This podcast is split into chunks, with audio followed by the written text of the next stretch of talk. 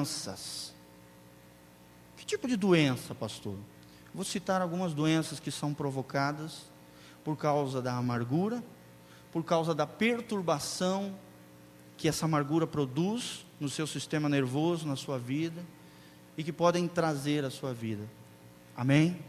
Eu não estou dizendo que essas doenças só são provocadas pela amargura, longe de mim falar isso. Mas muitas dessas doenças são provocadas sim pela amargura. Os cientistas hoje podem comprovar que boa parte das doenças na vida das pessoas, elas são ocasionadas por um problema na sua alma, no seu coração, no seu estado de espírito, no seu estado emocional e sentimental. Psicólogos chamam isso de doenças psicossomáticas, ou seja, doenças que atingem o corpo através da alma. E é ali o inimigo tem deitado e rolado na vida de muitos crentes, de muitas pessoas dentro da igreja. Fora da igreja nem se fala, que as pessoas estão cada vez mais arrebentadas, não é verdade? Problemas de depressão, estresse, angústia, pânico, mágoa, tristeza, é uma coisa terrível que o diabo tem feito. Deitado e rolado na vida das pessoas. Mas comigo e com você será diferente em nome de Jesus. Amém, querido. Vira para o seu irmão e fala: conosco será diferente porque nós estamos no, hospital celestial de Deus. E Deus vai curar o teu coração, Deus vai curar a tua vida. Talvez você chegou a este lugar arrebentado, arrebentado, destroçado, com o teu coração todo partido, todo moído, todo ferido. Mas o Senhor Jesus está caminhando por aqui, meus amados. Os anjos do Senhor estão voando sobre este lugar para abençoar e curar a sua vida em nome de Jesus. Eu já orei por isso. Deus fez nessa manhã.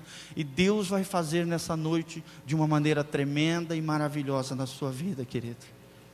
Quantos querem a cura de Jesus?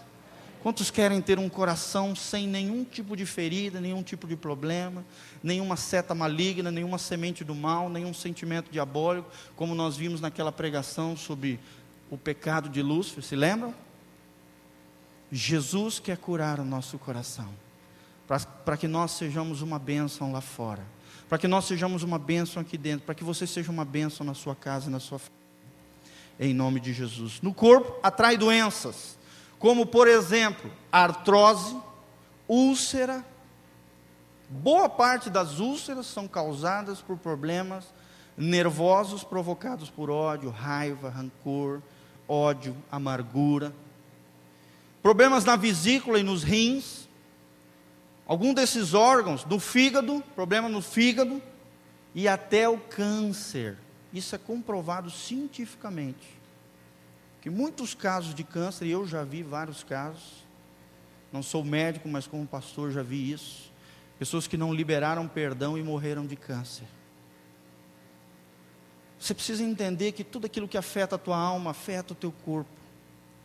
E vários órgãos dentro do nosso corpo estão extremamente ligados à nossa, aos nossos sentimentos, às nossas emoções, ao nosso estado de espírito, ao nosso estado nervoso, e isso afeta os órgãos, os aparelhos que Deus criou.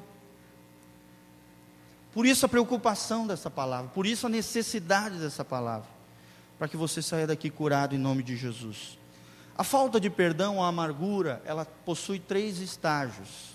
O primeiro dele é a amargura em si. Num estágio mais avançado, ela traz uma ansiedade descontrolada na vida da pessoa, que é o segundo ponto. E no terceiro, ela traz a depressão, que a pessoa perde o controle de si, das suas próprias emoções, das situações, e, e, e começa a andar numa situação bem difícil, e isso tem afetado muitas e muitas pessoas. Pessoas tomando remédios controlados, pessoas tentando lidar com as suas emoções, pessoas tentando liderar a si mesmas sem conseguir. Muitas delas, não todas, deixa eu deixar isso bem claro, são provocadas pela amargura de coração, por essa mágoa, por essa tristeza, por esse sofrimento da alma, feridas da alma. E o diabo faz isso, sabe por quê? Porque ele sabe que todo soldado ferido não rende no campo de batalha. Fala comigo, todo soldado ferido não rende no campo de batalha. A Bíblia diz que nós estamos num campo de batalha travado contra principados, demônios, contra os, as hostes do mal, em expansão do reino de Deus, e o diabo quer te ferir, o diabo quer acabar com a tua vida, o diabo quer te arrebentar, porque ele sabe que se ele fizer isso, o reino dele ganha sobre a tua vida. Será que você vai permitir que ele estraçalhe e arrebente com você?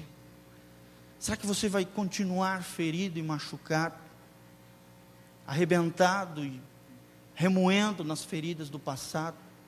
Ou você vai se levantar nessa noite e dizer: Jesus, aqui estou, todo arrebentado, todo ferido, talvez marcado e machucado pela vida. Sou apenas mais um do clube onde Jesus é o presidente. Jesus foi arrebentado, ferido, machucado, cuspido, tudo por amor de mim e de você. Jesus venceu as feridas do passado. Jesus suportou aquela cruz por mim e por você. Ele suportou afrontas, feridas, as palavras, as calúnias, as blasfêmias. E Jesus quer criar essa estrutura no seu coração, para que você guarde o seu coração de tudo isso e saia um vencedor no nome de Jesus. Quantos querem sair vencedor daqui nessa noite? Deixa Jesus te curar, querido. Abra o teu coração para aquilo que Deus quer fazer. preciso entender que a amargura às vezes é ocasionada pela falta de reconhecimento e honra. Você está esperando algo que talvez você não alcançou e aquilo te fere, te machuca, você se fecha, se enclausura, vira a cara, ninguém presta, ninguém mais. Cuidado. Quem te honra e quem reconhece quem você é, na verdade, Toda honra e glória, em primeiro lugar, é para o Senhor Jesus. Amém? Não busque isso, que senão você vai se frustrar e vai se arrebentar. Às vezes a amargura é uma reação a uma injustiça ou ferida feita por pessoas, como eu já falei, e ela é alimentada pela falta de perdão. Fala comigo, a amargura é alimentada pela falta de perdão. Então é um problema de perdão.